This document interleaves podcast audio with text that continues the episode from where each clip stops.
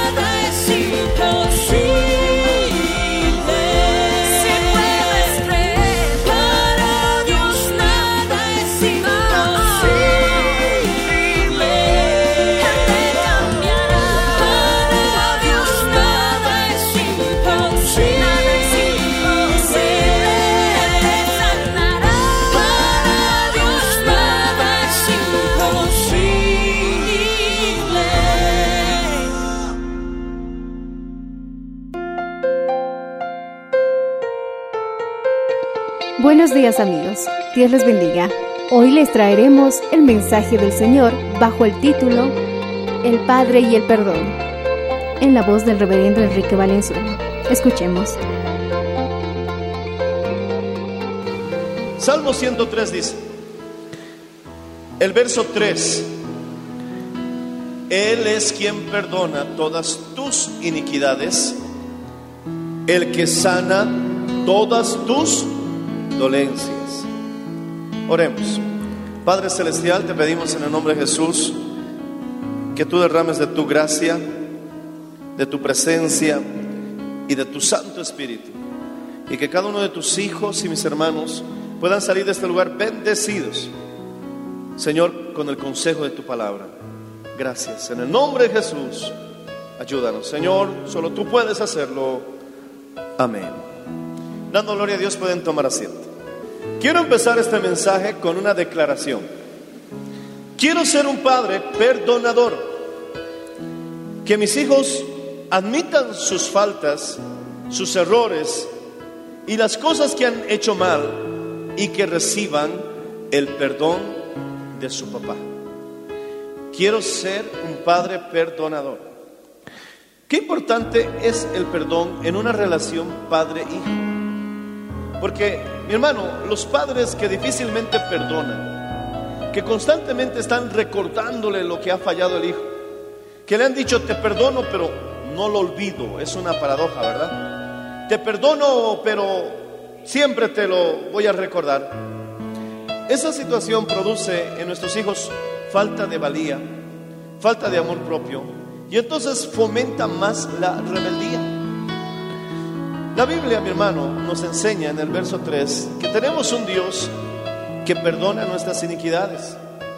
Si tú ya le pediste perdón al Señor y obviamente dejaste de practicar el pecado y de pronto te viene un recuerdo de tu pasado después de que ya arreglaste el asunto con Dios y quizás ya llevas una vida cristiana, ya recorriste un camino y te viene un asunto de tu pasado, quiero decirte que no es Dios. Tienes que reconocer claramente que no es Dios, porque Dios no es así. Él olvida, porque para Dios perdonar es olvidar. Dice la Biblia que cuando la sangre de Cristo nos es rociada por la fe, le pedimos, Señor, lávame con tu sangre. Entonces, la diferencia entre la sangre de Jesús y la sangre humana es que la sangre humana mancha, pero la sangre divina de Cristo limpia. Alabado sea el nombre del Señor Jesús. No solamente, mi hermano, somos cubiertos, sino que Dios literalmente borra nuestras transgresiones y nuestras rebeliones. Si tú has sido sincero al pedirle perdón a Dios, no tienes por qué sentirte mal por tu pasado, porque el Señor ya lo olvidó. Y tú le dices, Señor, pero cuando era hace cinco años atrás, Señor, me viene el recuerdo. Dios te va a decir, no sé de qué me estás hablando. ¿Cómo que no sabes, Señor? es que la sangre de Cristo tiene poder. Porque nuevo nacimiento no es, mi hermano, gloria al Señor, simplemente una palabra. Es una nueva oportunidad. Decimos amén, hermanos. ¿Cuántos levantan la mano y dicen gracias? Tengo un Dios perdonador. Si lees el verso 12, Salmo 103, verso 12, dice, cuando está, como está, cuando está lejos, como está lejos el oriente del occidente, hizo alejar de nosotros nuestras rebeliones. Todas tus rebeliones y tus faltas Dios lo puso tan lejos que ya no deberías alcanzar a mirarlo. Dice también que lo toma y lo echa a lo más profundo de la mar y nunca más se acordará de ellos. En el mar también, las profundidades del mar también se llama abismo. Y el abismo también es el lugar donde habita Satanás y sus demonios. Ahí es donde está, mi hermano, las rebeliones, no contigo. El Señor lo alejó de ti, ya no está en ti. Pero mi hermano, cuando te viene ese recuerdo para angustiarte, para atormentarte, y siempre viene acompañado con una palabra mentirosa que dice, no mereces nada. Jesús se prende al diablo. Debes reconocer inmediatamente que no es Dios, porque Dios no es así. Entonces, ¿quién es el acusador de nuestras almas? ¿Quién es mi hermano el diablo y el calumniador? Satanás, serpiente antigua, no me tientes. Jesús te reprenda. Decimos amén, hermanos. Alaba al Señor si lo entiendes, hermano.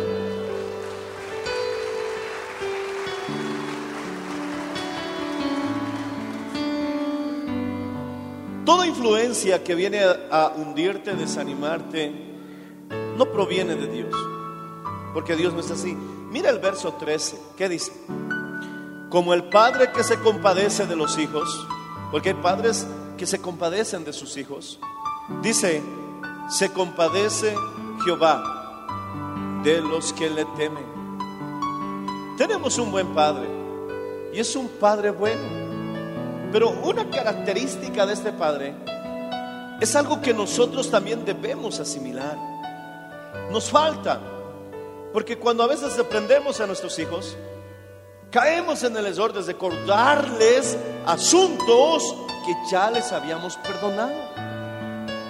En cambio Dios nunca jamás te traerá a la memoria un asunto que ya arreglaste con Él. Solo el diablo utiliza esa acusación para quitarte la fe. Porque el diablo sabe, si nuestro corazón nos reprende, perdemos la confianza en Dios. Pero mayor que nuestro corazón es Dios. ¿Qué quiere decir eso? Que mi hermano, no importa a veces lo que tu corazón diga. No siempre los caminos de tu corazón son los correctos. Es más, la Biblia dice que el corazón es engañoso y perverso. Y puede ser que tu corazón te esté reprendiendo por un pasado, por un hecho, porque el diablo, mi hermano, te está susurrando, te está acusando. Y si tu corazón te reprende, mi hermano, perdemos la confianza en Dios pero mayor que nuestro corazón es Dios. Por lo tanto, mi hermano, su palabra está por encima de lo que incluso diga o sienta nuestro corazón.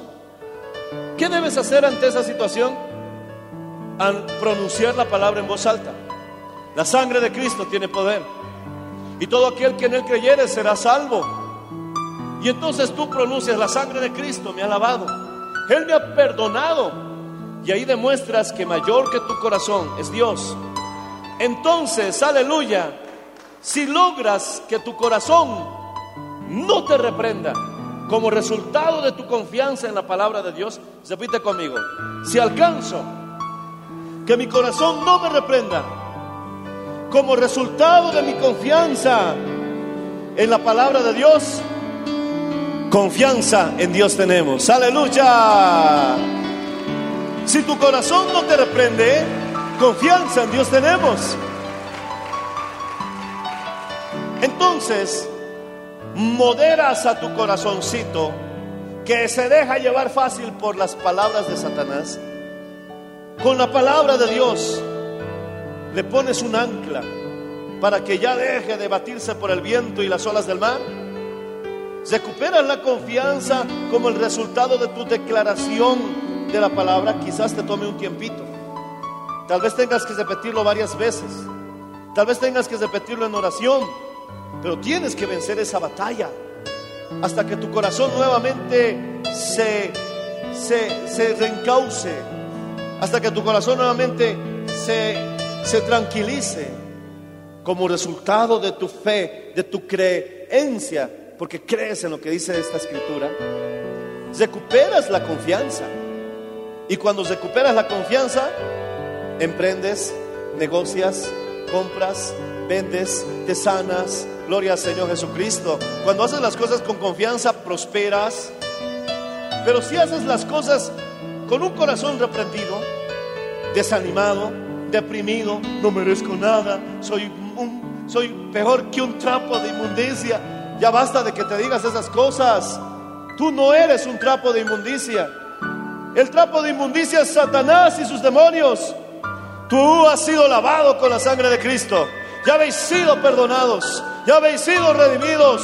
Y puedo decirte con toda mi hermano certeza, sois hijos de Dios. Alabado sea el nombre, Señor Jesús.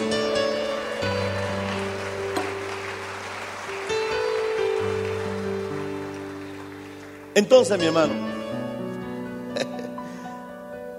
cuando recuperamos la confianza, estudiamos mejor.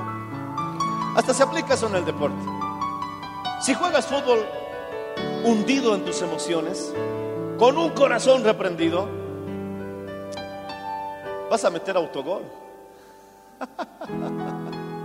Yo era pésimo en el básquetbol, pero ese día me sentía bien confiado. Uh, me sentía, mi hermano, realmente con un amor propio, con, con una confianza que yo mismo no, no entendía cómo mi hermano encestaba. Hasta me, me animé a tirar uno de espaldita y encesté. ¡Wow! Qué tremendo es el poder de la confianza, mi hermano. Y si la confianza te, te, te, abre tantas posibilidades, si la confianza te abre tantas, mi hermano, bendiciones, si la confianza te muestra tantos caminos de éxito, entonces imagínate lo que la fe puede hacer en tu vida. Bendito sea el nombre del Señor Jesucristo. Todo lo puedo en Cristo que me fortalece. Repítelo conmigo. Todo lo puedo. Dilo fuerte en Cristo que me fortalece. Derrota a Satanás pronunciando en voz alta la palabra de Dios. Eso fue lo que Jesús nos enseñó en el desierto. Cuando Jesús estaba ayunando en el desierto, vino Satanás a tentarle. Pero Jesús lo venció pronunciando la palabra, las escrituras en voz alta. Escrito está, le decía a Satanás, no solo de pan vivirá el hombre, sino de toda palabra que sale de la boca de Dios. Vence a Satanás, vence esas reprensiones, vence mi hermano ese corazón reprendido y hundido, pronunciando en voz alta la palabra de Dios. Y quiero que lo hagas conmigo. Dilo fuerte, todo lo puedo en Cristo que me fortalece. Que alguien grite un fuerte amén. Dale un aplauso fuerte a Cristo, hermano. Uh. ¿Te das cuenta qué bien se siente uno pronunciando en voz alta la palabra de Dios? Esto es diferente a Shakespeare. Esto es diferente a Homero, a Virgilio. Esto es muy distinto. A ver, pronuncia en voz alta lo que dice Cervantes en su libro El Don Quijote de la Mancha. Soncho, si los perros ladran es porque estamos avanzando. No es lo mismo. No es lo mismo. Pero si yo pronuncio, Jehová es mi pastor y desde adentro nada me faltará. Oh, eso es distinto, hermano. Aleluya. Vence al diablo pronunciando en voz clara y alta la palabra de Dios. ¿Y qué mejor lugar en tus momentos de oración? Y mucho mejor todavía aquí en la iglesia. Si aquí yo veo a alguien en la iglesia gritando en voz alta un salmo, yo lo voy a ver normal, voy a decir es un vencedor.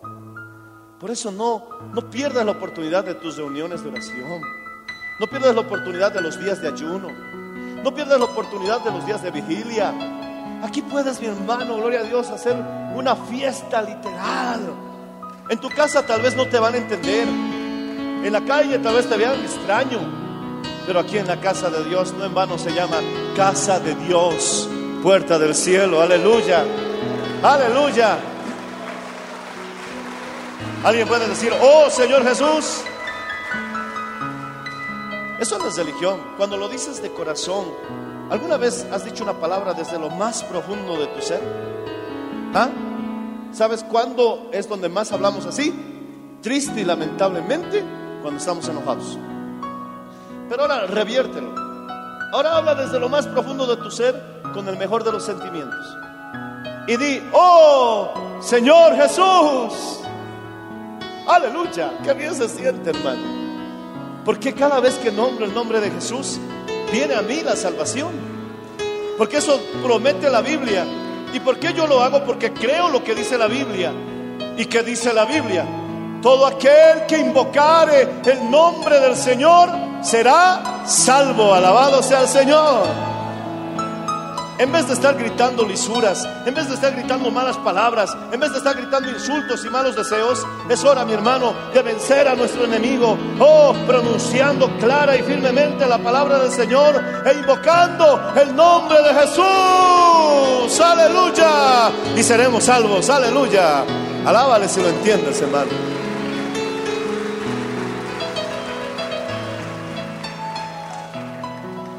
Es que mi hermano, realmente la palabra de Dios te da fuerza. Muchos dirán, ay no, me da vergüenza. Por eso pues, los humildes están cerca de Dios. Gloria al Señor Jesús. Es la clave para vencer un corazón sorprendido. A mí me ayuda mucho orar salmos.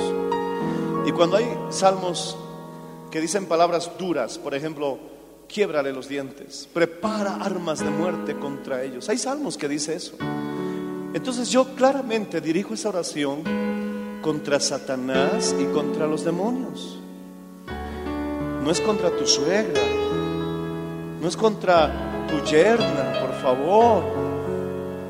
No, nuestra lucha no es contra sangre y carne. Si oramos de esa manera, pidiéndole al Señor contra alguna persona, Dios no va a escuchar esa tu oración. Porque Dios eh, quiere, mi hermano, que todos se salven y que ninguno perezca. Porque no es contra esa persona que tú estás peleando, es contra, contra ese ser que está detrás de esa persona. Porque hay un demonio, hay una serpiente, hay un escorpión, un ángel caído, mi hermano, que está provocando esto. Ah, entonces cuando ves al diablo, pronuncia con firmeza y certeza, oh Señor, que caigan en el hoyo que han cavado. Que, les, que sea para ellos la red que han preparado. Aleluya. Quiebrale los dientes y prepara armas de muerte en contra de los que persiguen mi alma. Gloria al Señor. Mirando al diablo, mirando a, a los demonios. Para ellos es esa declaración. Y a tu suegrita, Señor, salva. Bendice a mi yerna, a mi yerno. Pero echa fuera ese demonio que está detrás de él.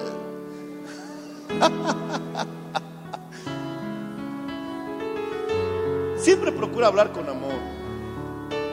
Hay personas que se están comportando tan mal y cometerías un grave error que le digas, tú estás obrando así porque estás endemoniado. Demonio, demonio eres. No le digas eso. Vas a, vas a provocar una situación más desagradable. Pero ora con firmeza. Decimos amén.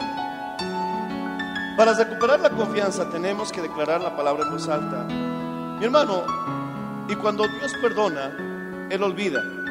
Pero cuando nosotros decimos que hemos perdonado, pero en realidad no lo hemos hecho, esto produce mucha amargura en tus hijos. Mi hermano, cuando lo haces, le das a tu hijo un sentido de valía y seguridad cuando perdonas con sinceridad. Una vez Pedro le dijo a Jesús, Señor, si mi hermano pecare contra mí, ¿cuántas veces perdonaré? ¿Siete? Y Jesús le dijo, No te digo siete, sino setenta veces siete. ¿Qué quiere decir eso? Y algunos se equivocan, ¿verdad? Porque multiplican en vez, mi hermano, de añadir. 7 por 70, ah, ya, listo, ya, ya, ya vas por la mitad, ya vas por la mitad, no. 70 veces 7 es como formar un número de 70 cif- dígitos, una cifra de 70 números. Es decir, un 7, un segundo 7, un tercer 7. Ya cuando vayas en los 6 7, ya es, más de un millón. 8 7, 9 7. A ver, en 10 7 ¿cuánto es? En 20 7, en 70 veces 7. En otras palabras, no te preocupes por contar. Perdona todas las veces que sea necesario. ¿Y sabes cuál es la buena noticia? Jesús nunca te pedirá algo que Él no esté dis- dispuesto a hacer primero. Alabado sea el nombre del Señor. Qué bueno es saber, mi hermano, que Él también nos perdona más de 70 veces 7.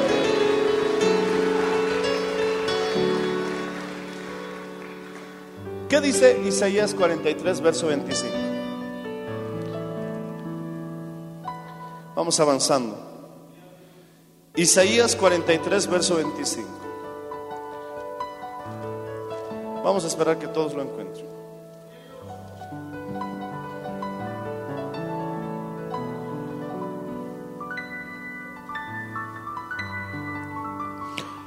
Yo,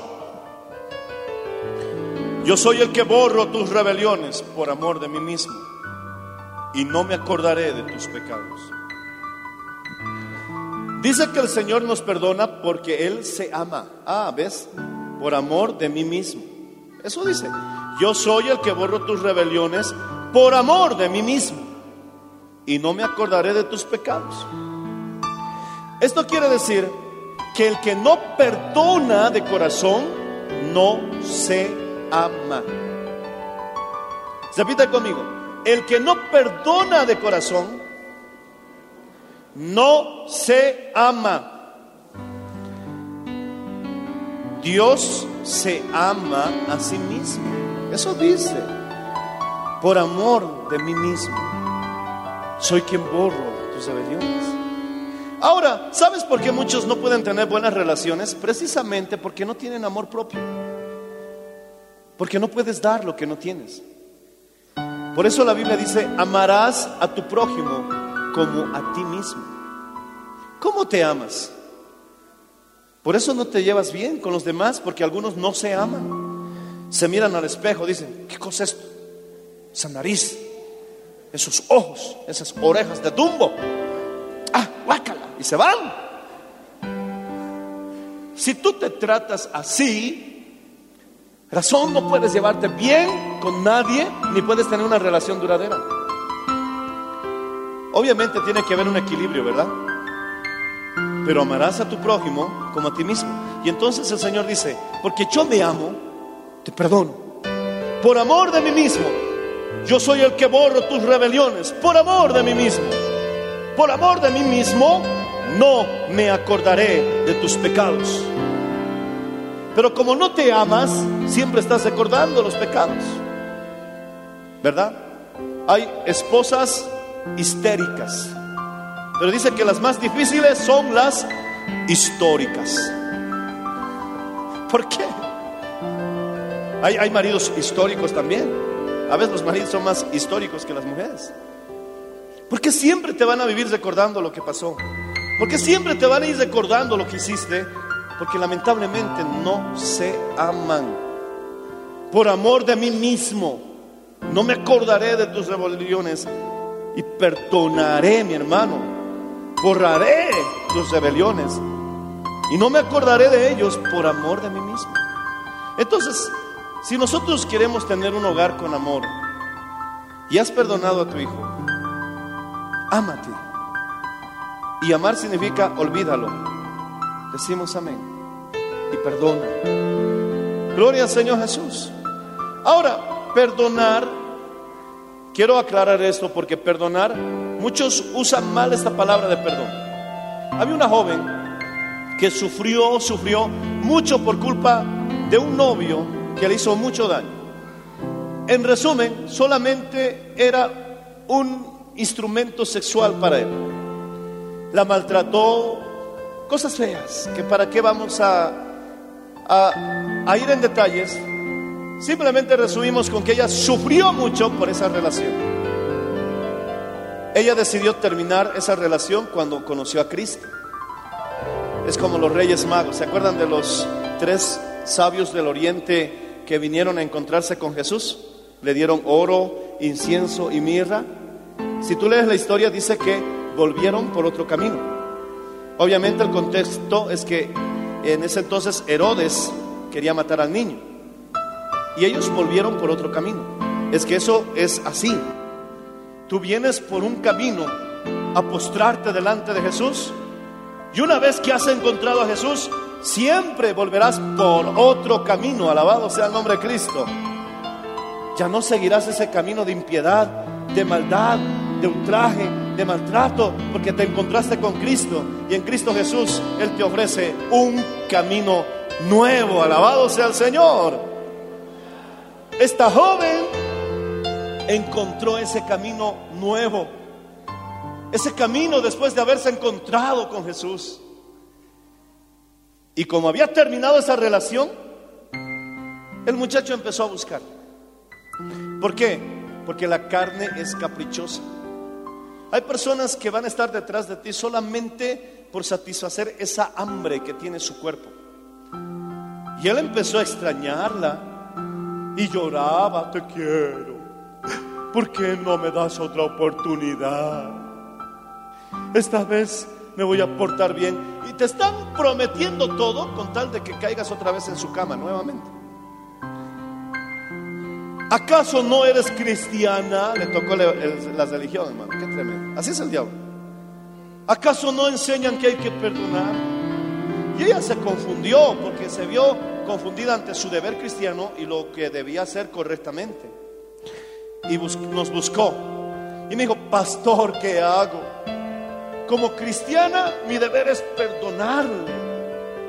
Pero yo ya no quiero saber nada de él, pastor. Y eso me está causando un problema de conciencia.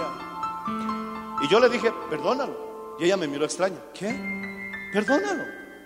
Con todo tu corazón, perdónalo. Y ella medio como que resignada, entonces tengo que volver con él. Y yo le dije, jamás tal cosa te acontezca. A ver, pastor, explíqueme. Claro, perdone ese diablo, pero no seas tonta en volver con él. Perdónalo. Dile, yo te perdono. Si no te entiendes, dile, ay, Señor, te perdono.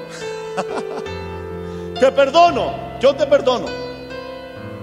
Y gloria al Señor Jesucristo. Entonces vamos a volver y tú le vas a responder, jamás. ¿Por qué? Porque perdonar es que no te odio, ya no te tengo resentimiento. En pocas palabras, ya no quiero que te mueras que te vaya bien, pero esta vez que no te pise el tren. Eso es lo que te estoy diciendo. Ya no te tengo resentimiento, ya no te odio. Entonces vamos a volver jamás. Jamás. Ya escapé de las garras del diablo. Jamás volveremos. Pero ya no te odio. Ve en paz. Olvídate de mí porque yo ya lo hice. Y listo. Corta toda relación. Y hasta se van a atrever a venir a la iglesia. Hasta se van a convertir. Hasta con las manos levantadas. Señor, te acepto. Y con un ojo abierto buscándote. Te acepto, Señor Jesús. Todo para convencerte. Pero tú ya no eres un incauto. Ahora tienes la luz. Ahora tienes la vida. Alabado sea el nombre de Jesús. Aleluya.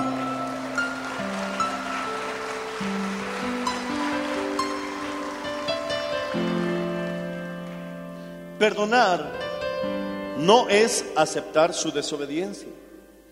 Perdonar no es aprobar su mala conducta.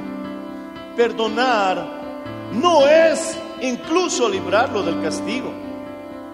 Perdonar es descartar voluntariamente nuestro resentimiento, no guardarse ese sentimiento.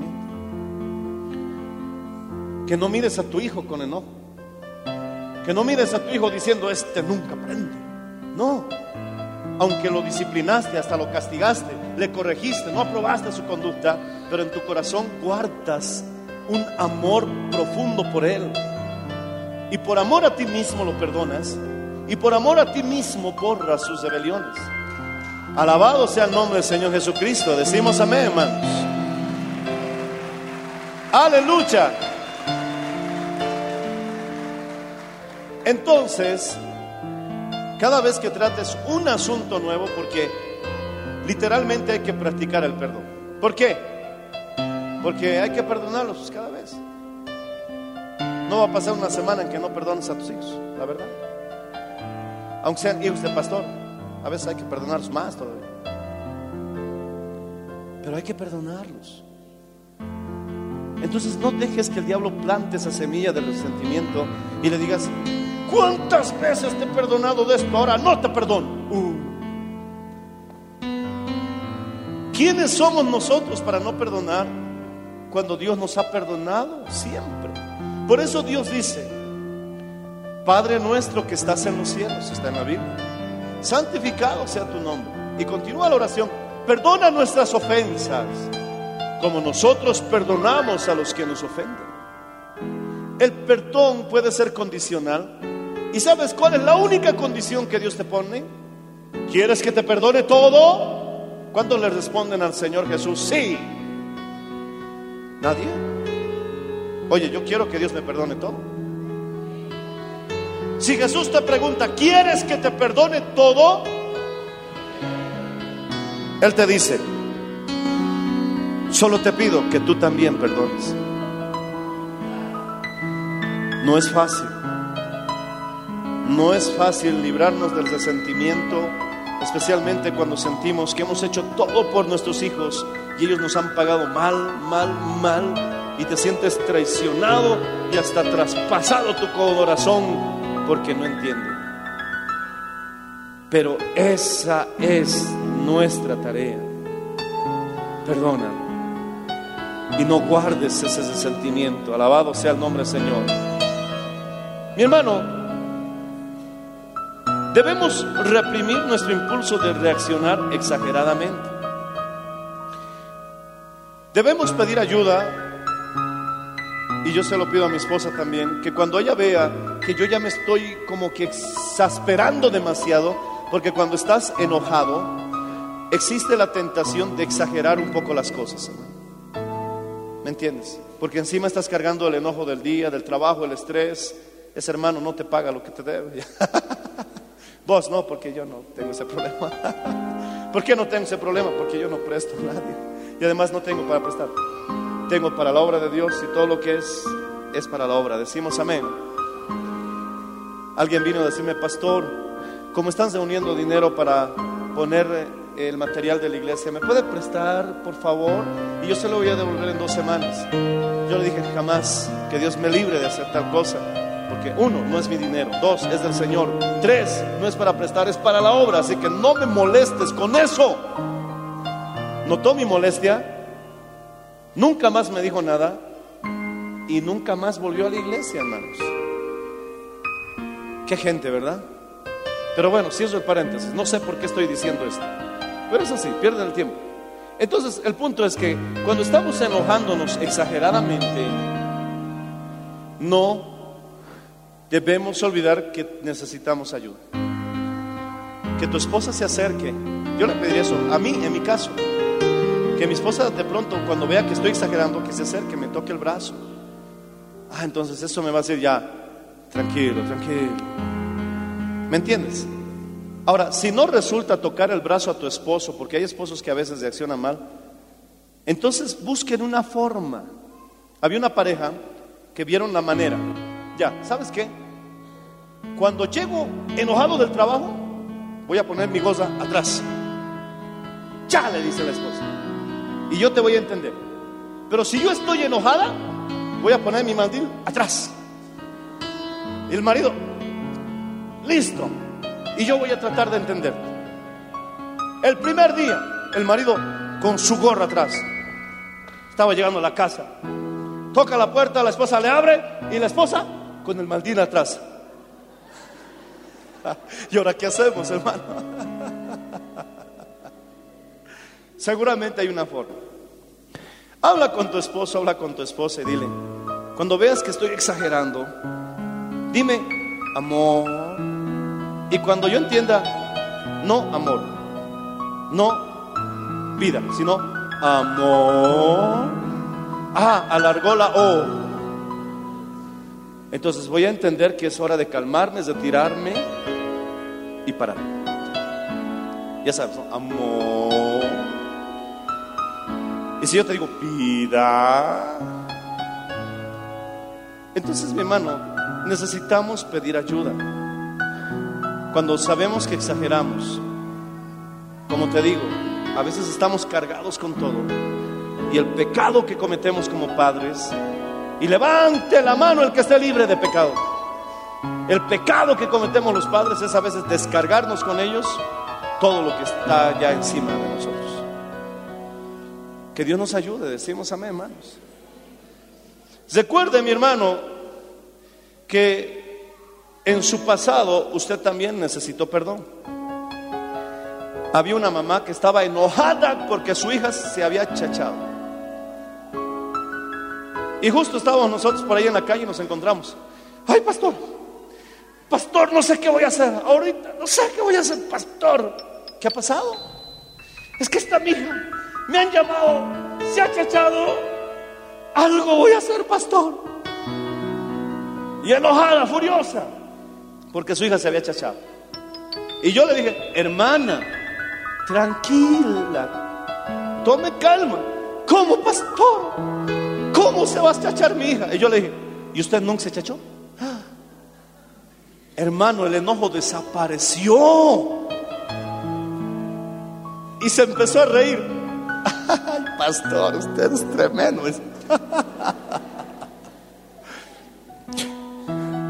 Creo que salvamos la vida de una joven, hermano. Pero el punto es que recordemos que nosotros también fallamos. Seamos sinceros. Nos va, nos va a ayudar a tener paciencia al recordar que quizás nosotros fuimos más traviesos que ellos. O que quizás hicimos cosas más dignas de castigo que la de ellos. Eso nos va a ayudar a no exagerar. Porque el que está libre de chacharse, levante la mano. ¿Ves? Miren a su alrededor. Todos son chachones. Dirá, ¿qué está hablando el pastor? Aquí en Bolivia chachar es faltarse del colegio, escaparse un día del colegio. Ahora, no lo hagas. No estoy diciendo que hay que promover esto, sino que pongo el ejemplo. ¿Ves? Nadie ha levantado la mano, así que todos son culpables. Ah, Zaquel, tu mamá está viendo. ¿Por qué no habrás levantado la mano? el punto es que, si recordamos que nosotros también necesitamos en nuestra juventud, en nuestra adolescencia, en nuestra niñez, también necesitábamos perdón. Eso nos va a ayudar, mi hermano, a ser más pacientes. Pero qué difícil es acordarnos en el momento del enojo. Ahí está el desafío. Tú también necesitabas que alguien te consuele, que alguien te diga, ya, hijito, está bien, te perdono, pero no lo hagas más. No apruebo esa conducta, pero te perdono. Dale un aplauso al Señor si puedes hacerlo.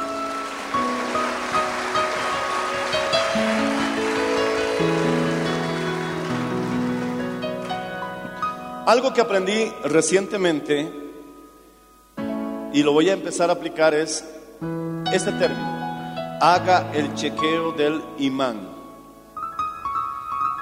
Realmente el doctor Jess McDowell comparte una, un, precioso tesoro, mi hermano, de consejos y de información científica. Y lo combina de una manera muy especial con la palabra de Dios. Este término que él aplica, el chequeo del imán, hace el ejemplo de que cuando agarras un imán y pones positivo con positivo, se repelan. Entonces, para evitar ese repele, tienes que alejar los imanes. Cuando tú sientes que estás empezando a chocar con tu hijo, de por sí él está a la defensiva, de por sí tú también estás a la defensiva, ese se llama el chequeo del imán. Que sin ningún motivo o razón aparente ya hay un rechazo, lo más recomendable es aléjese por un momento hasta que pase esa sensación. Porque el error que cometemos es que no hay por qué castigar, no hay por qué llamar la atención, pero sientes el repel. Sientes que hay una repelación, un rechazo, tanto de tu parte como del otro lado. Eso se llama el chequeo del. Lo mejor que podemos hacer es crear un espacio. No de todo el día, no de toda la semana, tampoco de toda la vida. Tal vez solamente sirva quizás unos minutos o tal vez una media hora. Y cuando notas que eso después desaparece y nuevamente te acercas y sientes nuevamente esa sensación de armonía. ¿Por qué? Porque debemos entender que hay conflicto espiritual, mental y emocional, que nosotros podemos mal interpretar. Y esa mala interpretación es lo que puede generar esa repelación. Eso funciona también en el matrimonio. A veces nuestras esposas necesitan su espacio, pero tampoco lo dejes muy espaciado, ¿me entiendes? Porque luego te vas a reclamar a tu marido, ¿por qué no vienes a mí? ¿Por qué no te me acercas? Y a veces, mi hermano, sería un error decirles que no sé cómo vas a reaccionar. ¿Cómo que no sabes qué? No, no, ¿me entiendes, verdad? Entonces, en nuestros hijos debemos captar esa sensación. ¿Por qué lo noto a la defensiva? ¿Y por qué yo estoy a la defensiva? Entonces, para evitar ese, esa repelación que puede producir una discusión, una, una, una, una mala situación, entonces, dale su espacio. Apártate un momento. Puede ser una hora, puede ser unos minutos. Y después te darás cuenta que eso cambia, es oscilante, desaparece, aparece. Y eso nos ayudará, mi hermano, a poder evitar situaciones que luego degeneran, maltratan nuestra relación, sin motivo o, o causa aparente. Mi hermano, mi mamá también me decía, si en ese momento tú estás duro, tu esposa tiene que esforzarse en ser blando. Y si notas que tu esposa está dura, entonces tú esfuérzate en ser blando. Porque si los dos van a ser duros, van a sacar chispas. La Biblia también nos recomienda y nos dice, la palabra suave aplaca la ira. Mi hermano, recordemos que nosotros mismos no somos perfectos. También nosotros nos toca pedir perdón. Hijito, hijita, te he tratado injustamente, exagerado. Creo que he pasado el límite de lo que realmente era la situación. Perdón. No debía haberte tratado tan mal. Delante de tus amigos, en la calle, perdona. Qué difícil es para un papá pedir perdón. Pero eso va a sanar tu relación. Y quizás algún día tu hijo te diga, ay, cada vez me pides perdón. Ahora a ti te toca perdonarlo por haber dicho eso. Obviamente hay cosas de las que no vamos a pedir perdón porque estamos con la idea bien clara de que fue justo. Deja un momento que se despeje tus pensamientos, tus ideas, para analizar la situación. Entonces te darás cuenta que quizás tu hijo sea quien deba pedir perdón. Y cuando lo haga, hazlo inmediatamente. Claro, hijo, te perdono siempre. No está bien lo que hiciste, pero siempre puedes contar con mi perdón. Y abrázame. Pero cuando veas que tú también te equivocaste y el trato que tuviste fue injusto, ahora también acércate, dile, hijo, hija, perdóname. Un padre tuvo que acercarse a su hijo después de conocer a Cristo y decirle, perdón por no ser un buen papá. Perdóname por no pasar tiempo contigo. Perdóname por ser tan egoísta. Y cuando más me necesitabas, yo no he estado contigo. Perdóname. Otro papá tuvo que decirle, perdóname por haberte abandonado. Perdóname por haberte negado. Perdóname. Hermano, para empezar una relación tiene que haber perdón. Dios quería restaurar la relación entre Dios y el hombre. Y eso jamás sería posible si no era a través del perdón. Perdóname, Señor. Y el Señor desde el cielo inmediatamente te dice, te perdono. Y entonces comienza una relación entre Dios y el hombre. Si quieres tener una buena relación con tus hijos, es hora de perdonar. Ponte de pie. Basi. Vamos a prepararnos para adorar al Señor. Tal vez algún tema que tenga que ver con el perdón. Tal vez hayan hijos que quieran pedirle perdón a papá. ¿Por qué no mejor aún, papá? Es hora de pedir perdón. Alguien tal vez esto quiera aplicarlo en su matrimonio. Pero necesitamos perdón. Perdonar y ser perdonados. ¿Quién está libre de pecado? ¿Quién está libre de errores? ¿Quién puede lanzar la primera piedra? Todos necesitamos perdón. Todos necesitamos perdonar. Hay que sacar esa amargura que te está matando. Y recibe vida que viene a través del perdón. alguno tal vez le toque perdonar a su padre o a su madre situaciones que el hombre diga es imposible perdonar. Tal vez algún padre diga, qué difícil perdonar a mi hijo, pero hay que hacerlo. Todos necesitamos perdón. Alguien que te hizo daño cuando eras pequeño. O alguien que ahora mismo te está haciendo daño. Te perdono. Esa es la palabra que nos dará paz. Levanta las manos al cielo. Allí donde te encuentras un momento, quizás tienes un ser amado cerca. Quizás puedes susurrarle al oído esa palabra bendita. Perdóname, perdón. Vamos a mejorar esto. Quizás algún joven necesite llegar a casa, abrazar al malhumorado de su papá o a la malhumorada de su mamá y decirle, te quiero papá, y perdonarlo. Tal vez no entienda lo que está pasando, pero tú habrás liberado tu corazón. Algún papá que ha estado muy enojado y resentido con su hijo, ya es hora de perdonar. Es el único hijo que tienes. No hay otro igual. Y es lo que Dios te ha dado. Hay que darle gracias a Dios. Levanta las manos al cielo y dile, Señor. Cantemos un instante. Ya vamos a invitar a que pasen al frente, pero ahí, muévete un momento. Busca a tu hijo, busca a tu hija un instante. Gloria al Señor Jesús. Adoremos un instante al Señor. Oh, aleluya.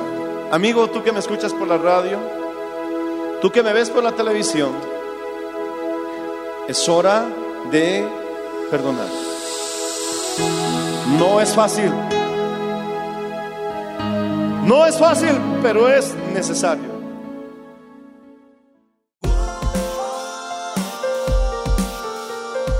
Gracias por su sintonía. Si desea una copia, comuníquese con los números de esta emisora o escríbenos a contacto mmmbolivia.gmail.com.